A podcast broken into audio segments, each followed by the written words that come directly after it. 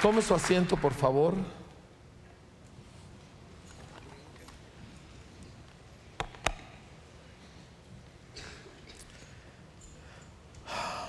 La semana pasada el Señor se movió de una manera muy preciosa entre nosotros. Y, yo percibo de tiempo acá que Dios está viniendo a habitar en medio de su casa otra vez. Y, que está habitando aquí. Yo quiero animarle que usted no se pierda un solo momento de cuando nos reunimos en su nombre, porque cosas pasan. Cuando Jesús hace acto de presencia, cosas suceden, cosas maravillosas. ¿sí? Y, y percibimos que Dios está volviendo a su casa, volviendo a su pueblo en una manera manifiesta. Ahora yo sé que mucha gente dice que Dios está en todo lugar, sí y no. En el sentido que Dios está en todo lugar, porque es omnipresente, es cierto, pero eso no efectúa cambio en nadie. Es la presencia manifiesta de Dios la que transforma y salva y libera y sana. La omnipresencia de Dios no hace estas cosas, porque así lo ha determinado Él. Pero es donde su presencia se hace manifiesta, donde cosas suceden. Y Él dijo, donde dos o más se reúnan en mi nombre, ahí voy a estar, ahí me voy a manifestar. Entonces, gente que cree en Jesús y que estamos caminando en obediencia al Señor, Él dijo, yo vendré a Él y me manifestaré a Él. Así que no se pierda nada, no se pierda una reunión, no se pierda un grupo, conexión, ¿por qué? Porque Dios viene. Y cuando, como le dijo una vez un señor de aquí de Parral, la tita, él es medio, ¿cómo le diré? Folclórico, ¿verdad? Y tiene una teología un poquito singular. Y, y, le dice a Tita, ¿sabes por qué yo voy ahí con ustedes? Dice, porque a veces, dice, no siempre, pero a veces Dios va ahí con ustedes también. Por eso yo voy. Sí, porque quiero que Él me vea y me bendiga, ¿verdad? Su teología era un poquito rara, pero sí acertaba en una cosa. Cuando Dios está presente, todo es diferente. Amén. Entonces vamos a pedirle al Señor que no nos desconectemos nosotros ahorita de su presencia manifiesta entre nosotros. Señor, estamos aquí para escucharte, para oír tu voz. Y te pedimos que nos ayudes, Señor que tu Espíritu Santo nos conecte de tal manera contigo que podemos captar tus palabras y que éstas se siembran en lo profundo de nuestro corazón y dan fruto para Dios. Te lo pedimos en el nombre de Jesús. Amén. Bien, la semana pasada nosotros quiero resumir algo de lo que el Señor nos habló porque no quiero desconectarnos de aquellas cosas que Dios dice. y, para ello quiero irme al libro de Deuteronomio, al capítulo 7 y al capítulo 9, dos pasajes que quiero leernos ahí. Deuteronomio es un libro extraordinario, es uno de mis libros favoritos de la Biblia. Y en los versículos, uh, capítulo 7, versos 6 al 8, Dios le dice a su pueblo, dice, porque tú eres pueblo santo para el Señor tu Dios, o sea, consagrado. El Señor tu Dios te ha escogido para hacerle un pueblo especial, más que todos los pueblos que están sobre la tierra. No por ser ustedes más que todos los pueblos los ha querido el Señor y los ha escogido, pues ustedes eran el más insignificante de todos los pueblos, sino por cuanto el Señor los amó y quiso guardar el juramento que juró a sus padres. Por esto los ha sacado el Señor con mano poderosa y los ha rescatado de esclavitud de la mano de Faraón, rey de Egipto. Si ustedes son un pueblo especial y esto es algo que tú, al haber creído en Cristo, al haberte integrado a la familia de Dios, necesitas entender. Tú no eres alguien que viene a un lugar. Tú eres el lugar. ¿Me entiendes la diferencia? Dios no habita en paredes hechas de ladrillo, Dios habita en gente. Y en el momento que tú creíste en Cristo y fuiste añadido a la iglesia del Dios viviente, tú te convertiste en el pueblo especial del Señor. Esto es vital que nosotros entendamos. Tu identidad cambió de una manera total, más que si te hubieras ido a vivir a otro país y asumieras la ciudadanía de otra nación, mucho más que eso, porque esta, amados, es eterna. Y le dice el Señor a su pueblo, no es que ustedes sean más que todos los demás pueblos, o sea, no, no empiecen ustedes a creerse que ustedes son algo fuera de serie, dice, pero es que Dios los amó, uno. Dice, y dos, Dios quiso cumplir el juramento a alguien en su pasado con quien él tuvo una estrecha amistad. En este caso, Abraham, Isaac y Jacob, en el caso de los judíos. Con nosotros es exactamente lo mismo. Eh, no es que nosotros hayamos sido mejores que nuestros vecinos, es más, yo creo que, bueno, conozco el testimonio de muchos de ustedes y, el mío, y la mayoría no éramos el mejor de nuestra familia, sino el más difícil de nuestra familia, ¿verdad? ¿Cuántos aquí éramos el difícil de la familia? ¿Sí? Yo, yo, yo fui la oveja negra de mi familia. Yo le causé muchos dolores de cabeza a mis padres. Y, el Señor no me escogió porque yo era mejor que nadie, al contrario, ¿sí? Pero porque Él nos amó. Y esta es la, la clave de una vida. Lo veo con tanta claridad. Es que alguien descubra cuánto Dios te ama a ti. Y, la mayoría nos sentimos un poquito incómodos cuando hablamos así. Preferimos que nos digan las cosas que tenemos que hacer. Pero cuando tú descubres que el amor apasionado que causó que Dios enviara a su propio Hijo a una cruz horrible, a morir, que ese amor apasionado es para ti, que lo hubiera hecho exclusivamente por ti. Así fueras tú el soldado romano que lo estaba clavando a la cruz, por ti lo hubiera hecho. Y no por un sentido de deber moral, sino por un apasionado amor que Él tiene por tu persona. No por nada que tú hayas hecho, sino porque así es Él. ¿Me entiendes? Y el día que tú descubres eso, te cambia la vida. El día que tú descubres eso, dejas de pelear dejas de defenderte, dejas de tratar de decir que yo también. Todas esas cosas que hacemos los seres humanos, todas se derriten cuando descubres que Dios te ama, que no son solo palabras, que esto es real. Y ese es mi anhelo, que cada persona con quien yo pueda tener contacto pueda llegar a descubrir que tanto Jesús le ama. Sí nunca vuelves a ser la misma persona. Yo tengo 43 años que descubrí por las palabras de una persona hablándome por teléfono y descubrí el amor de Cristo para conmigo y todavía no me recupero de lo que ese día capté. Y espero que lo mismo suceda con cada uno de nosotros. El asunto es que no es por algo nuestro, es que Él nos amó. Y por más que tú quieras reducir la Biblia, tienes que hacer esto y tienes que hacer aquello y qué mal andamos. Y esas cosas que son populares entre nosotros, ninguna de esas es. Es más, hoy estaba leyendo en Romanos un pasaje que siempre lo he leído mil veces y siempre me deja asombrado donde dice, Dios sujetó a todos en desobediencia, dice, para demostrarle a todos su inmenso amor. Dios hizo que todos quedáramos atrapados en pecado, porque sólo así vamos a aceptar el amor incondicional que Él tiene para con nosotros.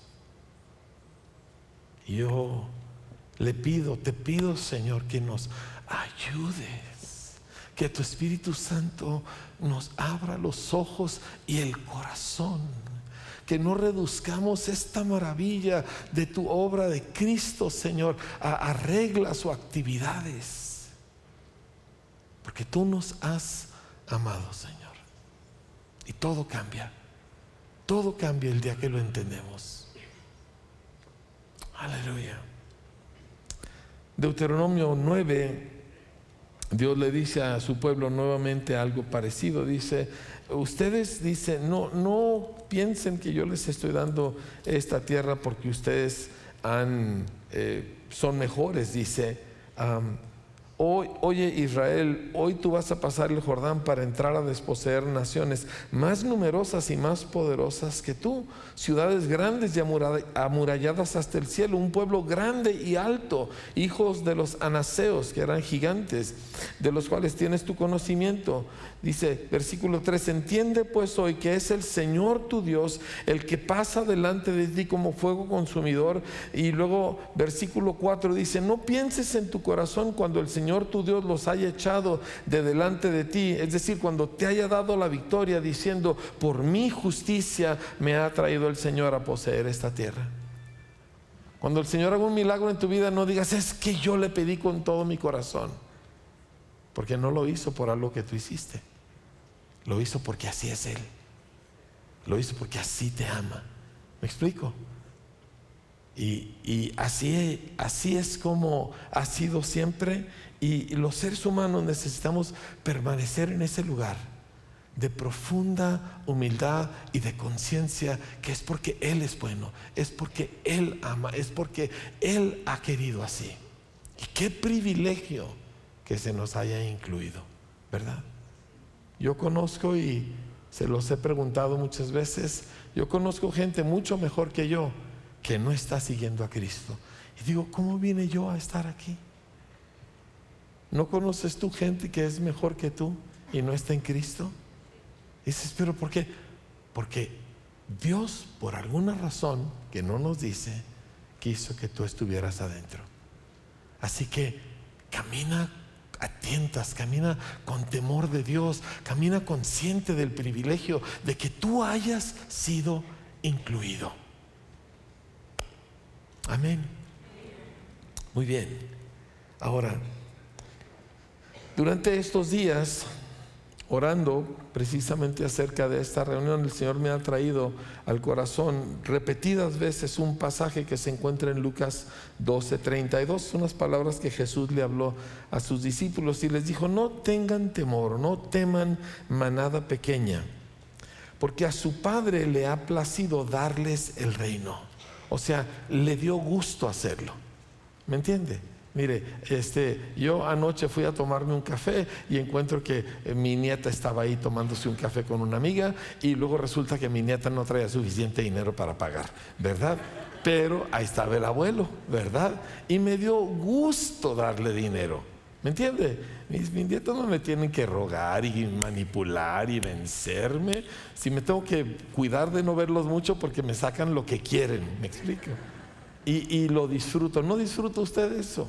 Claro, pues al Padre le ha placido darnos el reino. Y luego fíjese lo que dice, y esto es increíble, quiero que lo escuche, dice, vendan lo que poseen y den limosna y háganse bolsas que no envejecen, tesoro en los cielos que no se agote, donde el ladrón no llega ni polilla destruye. Y, uno dice, ay, la primera parte qué bonita, ¿verdad? Eso de, de al Padre le ha placido darles el reino, pero esa última parte, pero es que cáptalo. O sea, cuando tú recibes el reino, dejas de defenderte, dejas de ver por ti mismo, dejas de estar en temor de qué me pueda pasar y qué me pueda faltar, porque has recibido el reino. Esto es espontáneo, esto es natural. Una vez que captas el amor del Padre, como mi esposa estaba diciendo, ves a Jesús y dejas de cuidarte de tantas cosas que el mundo hace. Pero necesitamos nosotros ese momento donde, donde somos introducidos. Y quiero hablar un poquito acerca de eso, porque ¿en qué consistió este reino? Dios le dice a los hebreos, les, los voy a introducir a este país que es mi país, ¿verdad? Y, les voy a dar este reino. Y, a nosotros nos dice lo mismo y en una manera todavía mucho mayor. ¿En qué consiste este reino? Pues hay, hay muchas cosas que podemos ver, pero la principal, creo yo, es que el reino de Dios es una casa, ¿sí?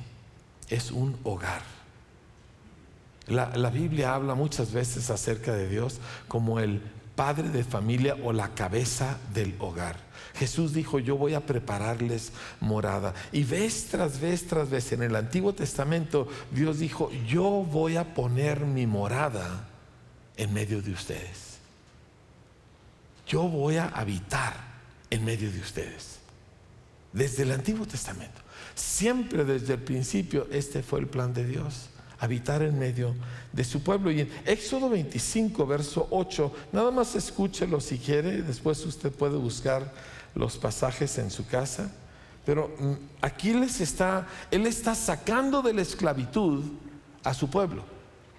¿Sí? Y, y la mayoría estaríamos conformes, ya no soy esclavo, pero Dios no está conforme. Y en el capítulo 25, verso 8, Dios les dice así, dice, y harán un santuario para mí y habitaré en medio de ellos.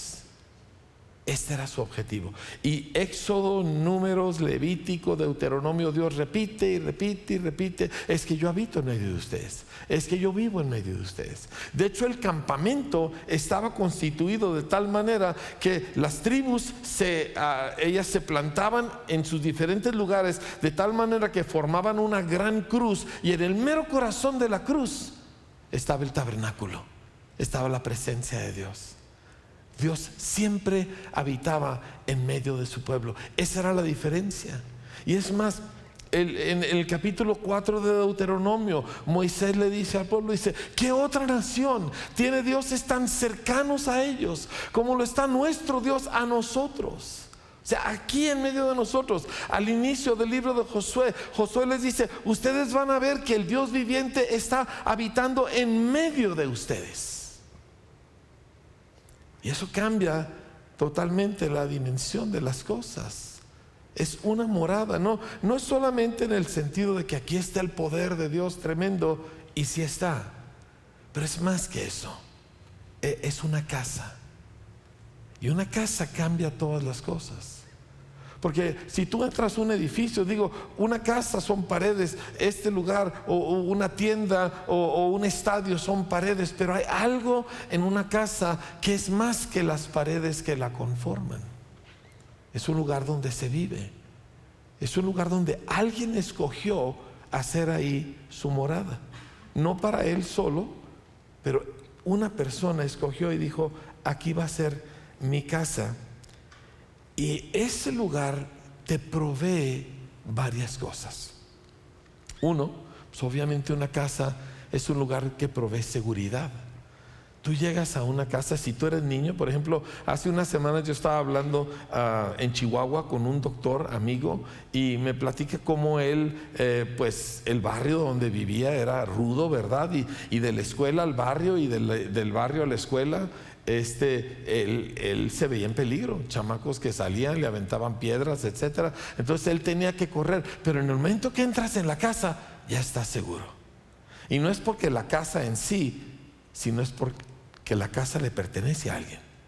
Ahí están tus papás. Y en ese lugar nadie se va a meter y nadie te va a hacer daño. Este es un lugar seguro. Este es un lugar donde tú puedes venir y bajar la guardia. Aquí tú no tienes que actuar. Aquí tú no tienes que apantallar a nadie. Y, yo sé que a veces lo hacemos al revés. Aquí es donde ponemos, ¿verdad?, la mejor cara y somos los más bonitos, pero aquí no necesitas apantallar. Si, si aquí tú llegas completamente amolado y totalmente fracasado, este es un lugar seguro. Esta es una casa. ¿Sí? Y eso es lo que Dios le estaba dando a su pueblo, un lugar donde ellos iban a morar sin temor, ni de las naciones a su alrededor, ni de ninguna otra cosa. La gente vive siempre con miedo. Tú lo ves porque somos defensivos, ¿me entiendes? A todos estamos defendiéndonos y, sospechando de todo mundo y, cuidándote de que no te vayan a hacer o ver la cara o despreciarte. Y Dios te dice, yo tengo un lugar donde no tienes que vivir así. No tienes que reaccionar así, ni a la vida, ni a la gente. Así que una casa te da seguridad en lo físico, pero más allá de lo físico. Y lo físico es importante, pero no es lo principal. ¿sí? Y una casa te da alimento. Normalmente comemos en la casa, ¿verdad? Y, en esa casa llegan los hijos y abren el refrigerador a ver qué hay. Y no piden permiso. ¿Se ha fijado? ¿Verdad que los hijos no piden permiso para abrir el refri? Y si no te das cuenta y si no te cuidas, agarran este, el galón de leche y se lo empinan así directo, sin usar un vaso. ¿Por qué? Porque están en su casa. No lo hacen en la casa de la tía, pero en la suya sí. ¿Me explico? Y van y se tiran en la cama y dejan libros aquí, dejan los calcetines allá. Ah, la casa te alimenta en tu cuerpo, pero no solo en tu cuerpo. Porque si te limitas al cuerpo, pues mire, nosotros a diferencia de todos los demás seres visibles, nosotros tenemos espíritu. Y lo que a nosotros más nos define es el espíritu, no el cuerpo físico. De hecho, el cuerpo físico pues está en proceso de morirse, eh, todos nosotros, pero tu alma no. Y la casa de Dios alimenta tu alma, tu interior. Ningún otro lugar puede hacer eso. ¿Sí? Tú vas y ves una película muy padre y qué suave. Y tú vas y comes un tibón increíble y qué padre, ¿verdad? Y, y, tú vas y te comes un pastel de aquellos. Pero solo en la casa de Dios hay alimento para tu alma, para lo que realmente tú eres. Entonces, vemos nosotros que la casa te da todas estas cosas. Pero la casa, una casa como debe de ser, yo sé que muchos hogares no han funcionado como Dios los diseñó, pero un hogar funcionando como Dios lo quiere es un lugar que brinda afecto sin condiciones.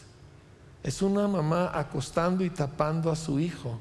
Es un papá leyéndole un cuento en la noche y el niño quedándose dormido en la lectura. Bueno, a veces los papás nos quedamos dormidos leyendo, ¿verdad? Pero pero la idea es que el niño se queda dormido con la voz de su padre y con el cariño y el cuidado y el beso, el último beso de su madre. Y así debe ser.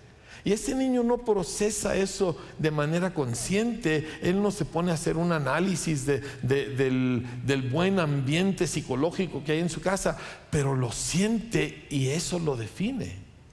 Y lo hace seguro de sí mismo en la escuela y lo hace seguro de sí mismo ante sus amigos porque él recibe eso que él no le costó nada, que él no hizo nada para merecerlo. Una casa te da aceptación. En la casa no tienes que actuar, ¿verdad? En la casa uno se pone unas pijamas y anda a gusto y, y porque es tu casa. Y lo que Dios le hizo a su pueblo no fue darles una lista de leyes, fue darles un hogar. Y un hogar hace toda la diferencia. Otra de las cosas que un hogar o una casa te da es una identidad, te da un apellido, te hace parte de alguien. Yo estaba viendo una historia hace poco de una hija adoptada y sus dos hermanas que no fueron adoptadas y, el vínculo tan fuerte que había entre ellas y eran hermanas. O sea que había un vínculo no biológico más fuerte que lo biológico. ¿Me explico? E, entonces una casa define quién eres tú. Te pone un apellido, te marca y esto, amados, es lo que hace la casa de Dios. Esto es lo que hizo con el pueblo de Israel. A tal grado que el Israel puede ser oriental en su fisionomía, puede ser de la raza negra, puede ser caucásico, puede ser latinoamericano y de todos los colores y sabores hay judíos y todos son judíos. No importa cómo se ven por fuera, todos son judíos. Es impresionante. Tú vas a Israel y en Israel hay todas las razas y todas las nacionalidades del mundo en un país tan chiquito y todos son judíos. Porque lo que los define no es el color de su piel, no es el aspecto de sus rasgos, lo que los define es el Señor. A ti lo que te define, y escúchame bien, todos tenemos apellido, todos tenemos historia, pero esto es lo que nos define. Una vez que llegas a Cristo, Cristo te define no tu pasado, no tu parentela, ni siquiera tu nacionalidad. ¿Me explico? Jesús te define. Porque una casa te da eso. Tú tomas un niño que nace en otro lugar, que ni siquiera es tu pariente, y lo metes en la casa y vive ahí con ustedes, y lo recibes y lo tratas como hijo, y él es un hijo.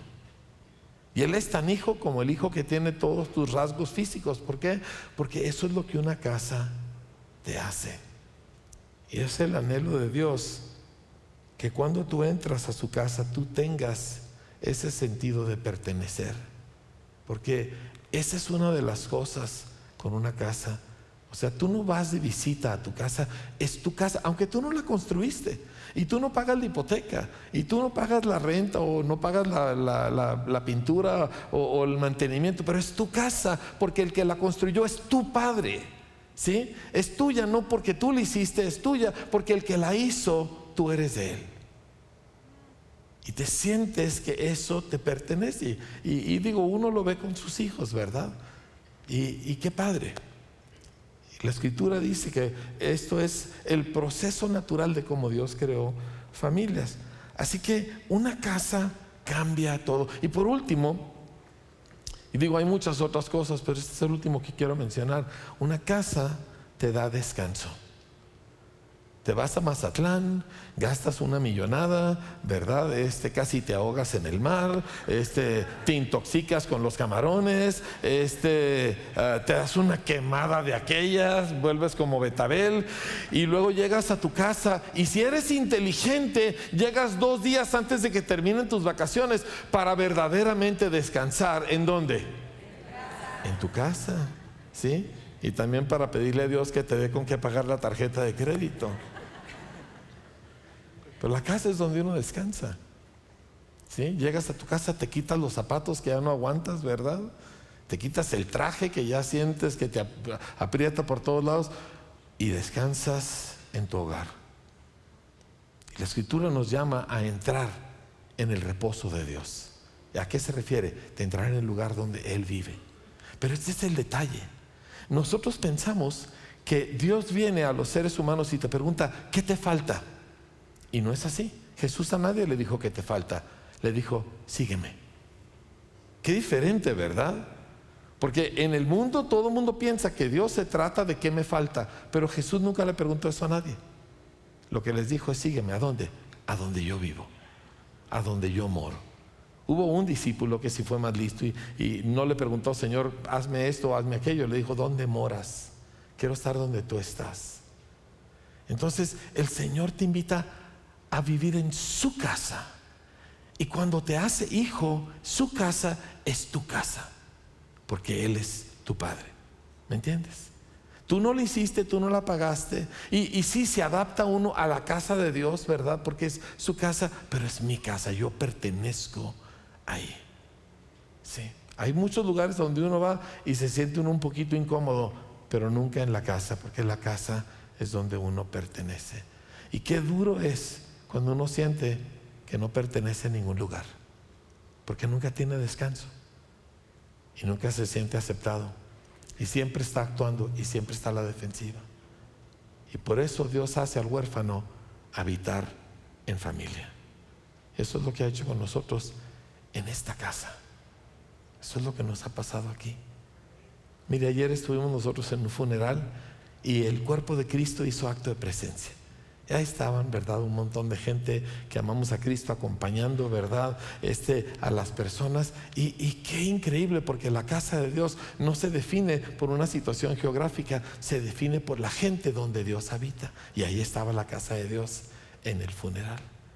Y ese sentido de que no estoy solo, de que yo tengo un lugar en el mundo donde yo sí pertenezco. Estas son las cosas que una casa te da. Pero hay más de una dimensión en la relación que uno tiene con su casa, ¿verdad que sí? Si es una casa que funciona bien, la casa no solamente te da todas estas cosas, la casa te forma si funciona bien. Y estamos nosotros aprendiendo cómo hacer eso, pero la casa de Dios funciona bien, ¿sí? Qué bueno, Dios es un padre de familia que sabe lo que está haciendo. Y en la casa de Dios le quiero leer un par de pasajes importantes al respecto. Uno de ellos se encuentra en Hebreos capítulo 3 y está hablando acerca de Moisés. Y dice, y Moisés en el verso 5 dice, y Moisés a la verdad fue fiel en toda la casa de Dios. O sea, Moisés, si alguien entendía lo que Dios estaba haciendo, era Moisés que lo estaba relatando al pueblo y Moisés fue fiel en la casa de Dios. O sea, él recibió todo este beneficio. Es más, era tan grande el beneficio del reino de Dios que a él se le hizo poca cosa ser príncipe de Egipto. Se le hizo poca cosa la riqueza y la fama y todo el lujo y el placer que él tenía en Egipto. Y, y dice la escritura, que él consideró la humillación pública de Cristo como mayores riquezas que todos los tesoros de los egipcios. Y eso no lo hizo porque era muy abnegado, es porque se le abrieron los ojos y vio lo que de veras vale. ¿Verdad? Y él entendió, como dijo un día el salmista, prefiero estar un día a la puerta de la casa de mi Dios que mil fuera de ella. ¿Por qué? Porque entiende el valor de las cosas. Entonces, que Moisés había recibido todos los beneficios de la casa de Dios, pero ahora Él corresponde. Él responde a esta casa como todo hijo en un hogar que funciona bien. Que esto, yo soy de aquí, esto es mío, esta es mi casa, yo soy parte de esto. Y eso automáticamente te da un sentido, junto con esa pertenencia, de responsabilidad, pero en el sentido más correcto y más bueno posible. Pero responsabilidad es algo que sucede en los hijos en un hogar bien manejado. Ahora yo sé que a veces nosotros como padres cometemos errores y consentimos a nuestros hijos y les quitamos toda responsabilidad. Y eso les hace un daño terrible. Porque cuando un hijo no tiene ese peso saludable sobre sus hombros, entonces también se pierde la pertenencia aunque no lo procese adentro, se pierde esa, esa ligadura que lo hace parte de esa casa. Por eso es un grave error eh, darle a nuestros hijos todo y facilitarles todo y nunca pedirles nada. Porque cuando tú no le pides nada a un hijo, cuando una casa no le pide nada a sus hijos, les está diciendo en realidad tú eres visita. A la visita no se le pide que saque la basura, a la visita no se le pide que tienda la cama, a la visita no se le pide que lave los platos, ¿me entiende? Porque es visita. Pero al que se le pide que haga estas cosas, se le pide porque Él es parte de nosotros. Y a veces lo vemos, ah, yo no quiero hacer nada. Es que si no, ah, si no tienes esa dimensión de relación con la casa, no eres parte de la casa. Y no ser parte de tu propia casa es ser un huérfano. Es lo peor que le puede pasar a un ser humano. Ahora, eso es en la casa natural, pero en la casa de Dios esto se multiplica. ¿Por qué? Porque Dios nos hace hijos. Y Moisés dice, a la verdad fue fiel en toda la casa de Dios como siervo, para testimonio de lo que se iba a decir. Pero Cristo como hijo sobre su casa, la cual casa somos nosotros. La cual casa somos nosotros. Así que hay una respuesta de fidelidad en la casa a la que nosotros hemos llegado a pertenecer.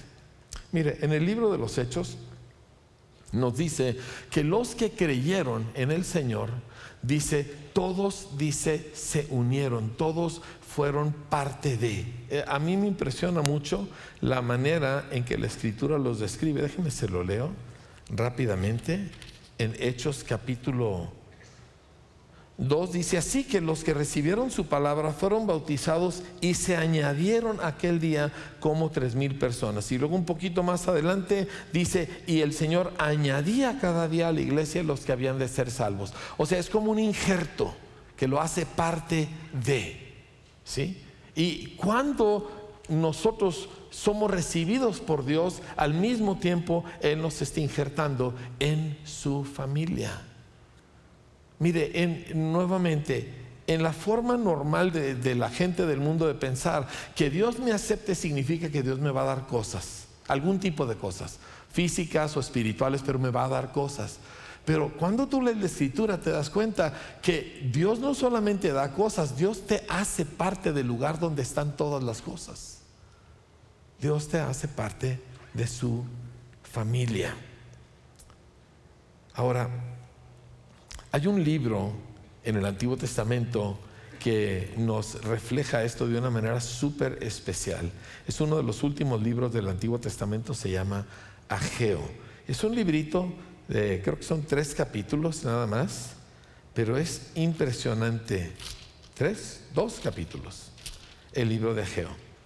Y en el libro de Ageo, el pueblo de Israel había sido desterrado, el templo había sido destruido, la ciudad entera había sido destruida.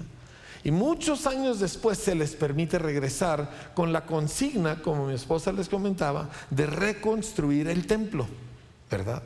Y ellos empiezan, pero cosas suceden y hace que ellos desistan de construir el templo y abandonan el templo por varios años. Más o menos se calcula que entre 12 y 20 años desistió la obra.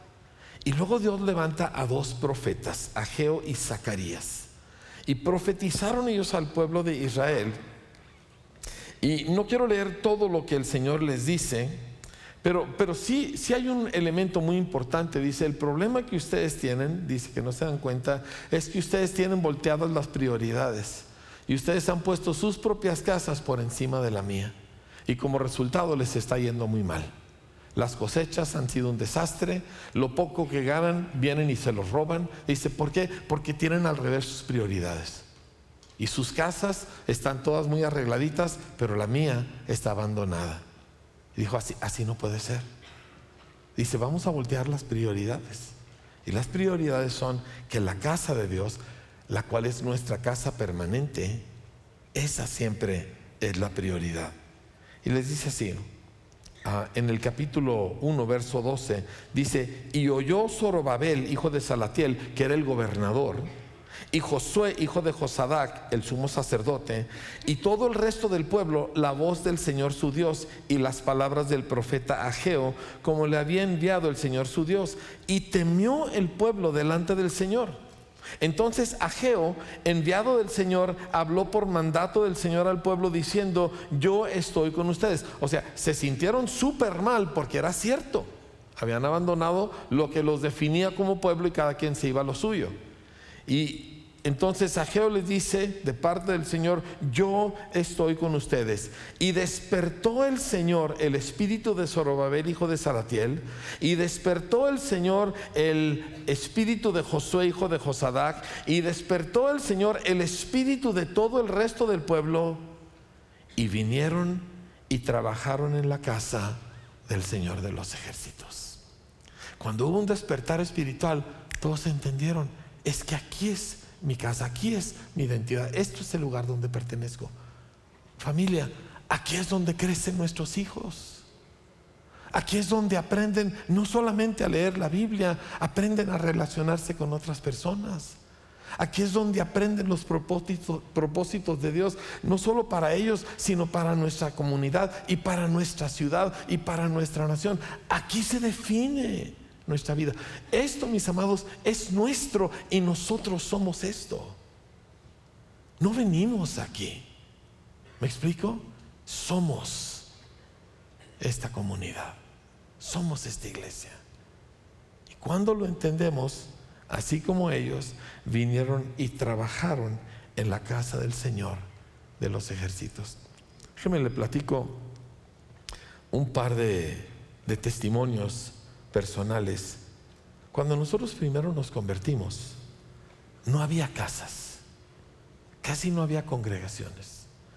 Nos juntábamos unos cuantos aquí y de repente en la noche, eh, pero no había realmente una comunidad. Y cuando Dios nos impulsa a iniciar una comunidad, pues lo hizo sin que nosotros tuviéramos experiencia ni nada. Tita ya les platicó acerca del famoso salón de camioneros, que era un lugar pues muy inadecuado, ¿verdad?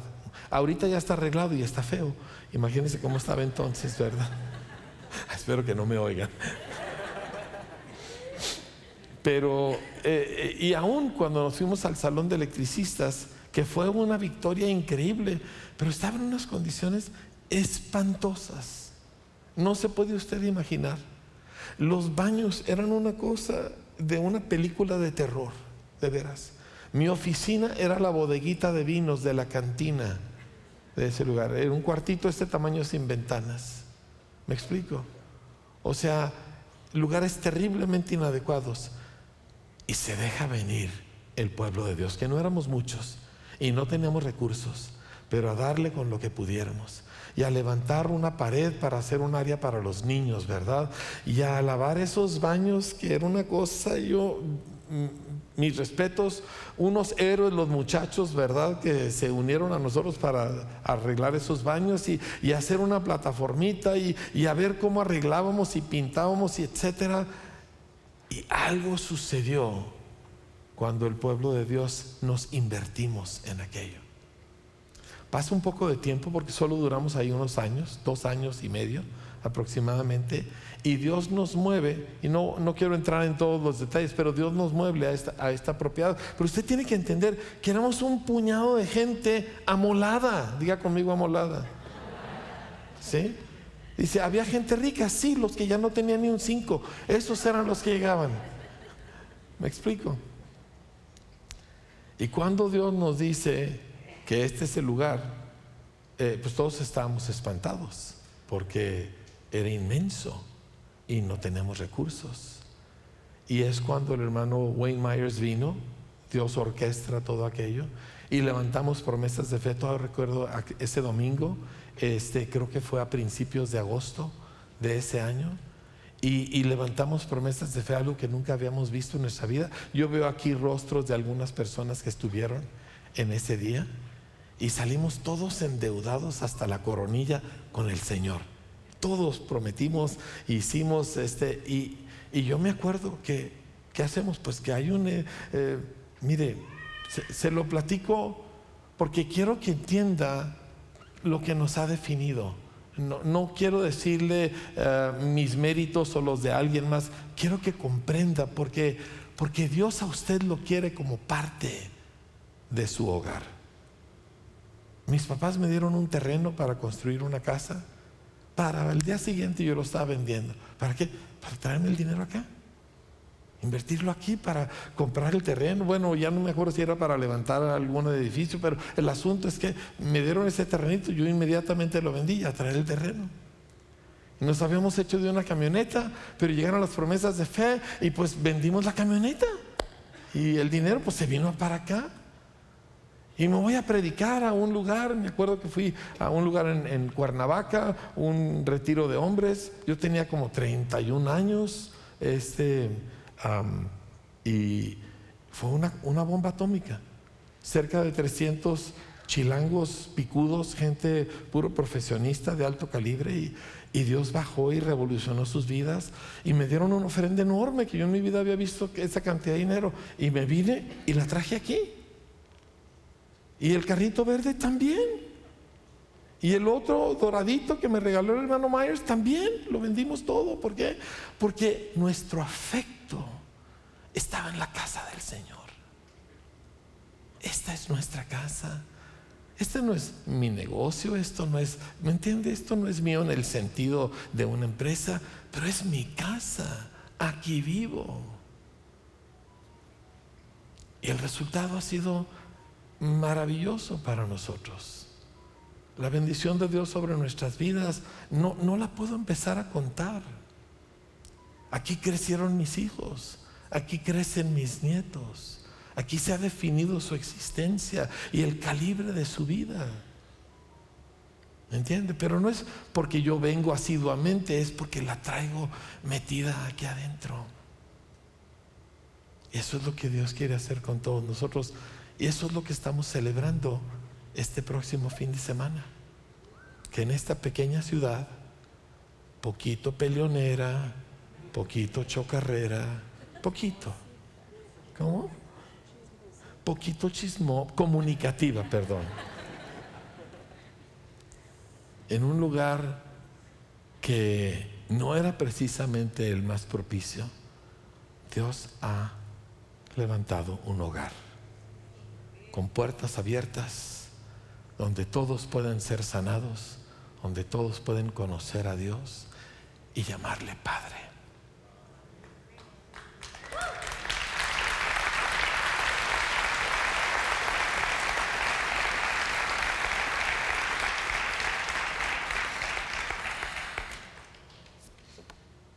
Hay un pedacito más que necesito comunicarle, importante. La casa, cuando la aceptamos como tal, cuando somos verdaderamente miembros de ese hogar, nos hacemos responsables. Es más, olvídate si eres adulto ya dueño de tu propia casa o vives, pero acuérdate cuando eras hijo.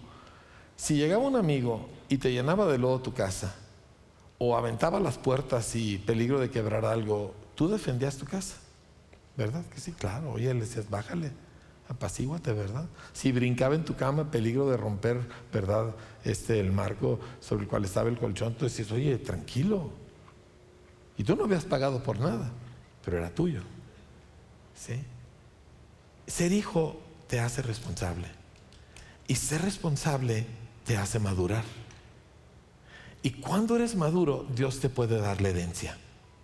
Cuando eres un hijo inmaduro, no hay herencia. Aunque tienes, aunque eres el dueño de todo, no se te puede entregar. ¿Sí? ¿Por qué no le damos las llaves del coche a un niño de 8 años de edad? Para que no se mate, ¿verdad? Y de pasada 3, 4 más.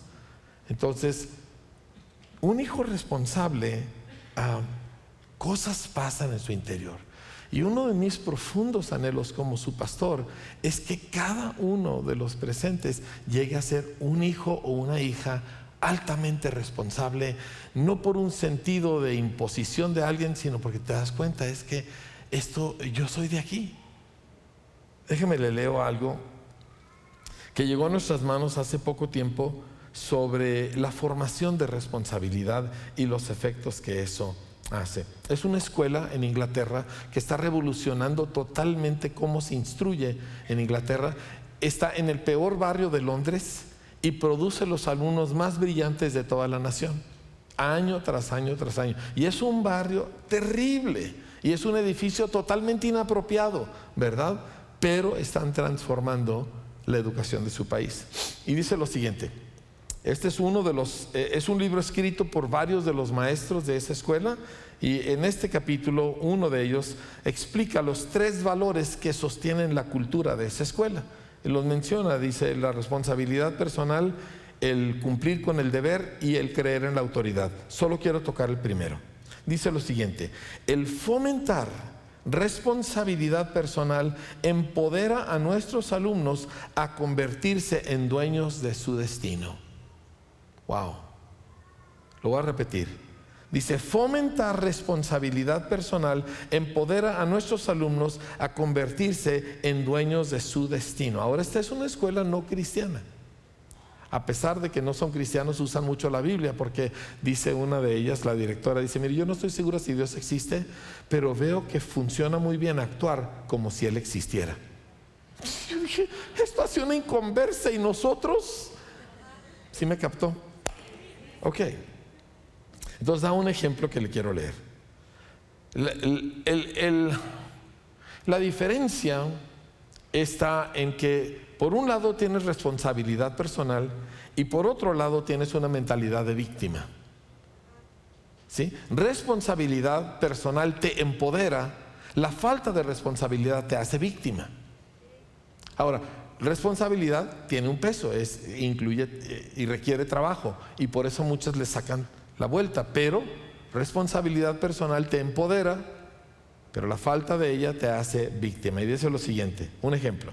Dice, Jacobo no entregó su tarea de ciencias, por lo cual su maestro lo envió a detención, o sea, un castigo que te tienes que quedar en la escuela media hora, una hora, dos horas después de clases. Cuando el maestro le preguntó qué había sucedido, Jacobo le respondió con una mirada molesta. No fue mi culpa, profesor. Mis primos vinieron a mi casa y por eso no tuve tiempo de hacer la tarea. Hmm. En este escenario, Jacobo culpa a sus primos. El problema es que Jacobo eligió entregar su poder. ¿Cuál poder? El poder de decidir qué hacer con su tiempo. Aunque él no haya elegido invitar a sus primos, sí eligió dar prioridad a pasar tiempo con ellos en vez de primero hacer su tarea.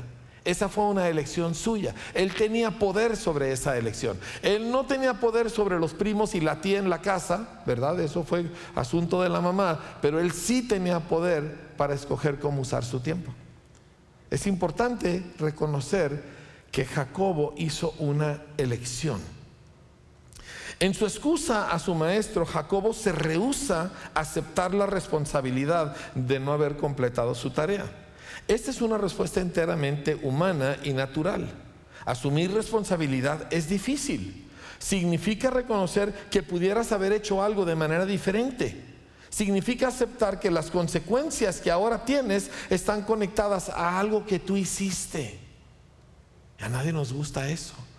A nadie nos gusta que nos digan es tu culpa. Aunque no nos lo digan, nos defendemos de ese sentimiento todo el tiempo. Pero responsabilidad que trae esa clase de sentimientos es vital. Y cuando Dios te hace hijo en su casa, te enseña responsabilidad. ¿Por qué? Porque te quiere dar poder sobre tu propio destino.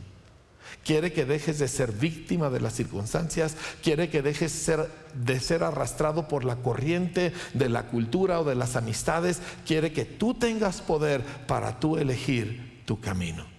Por eso responsabilidad. Y continúa, dice así, válgame.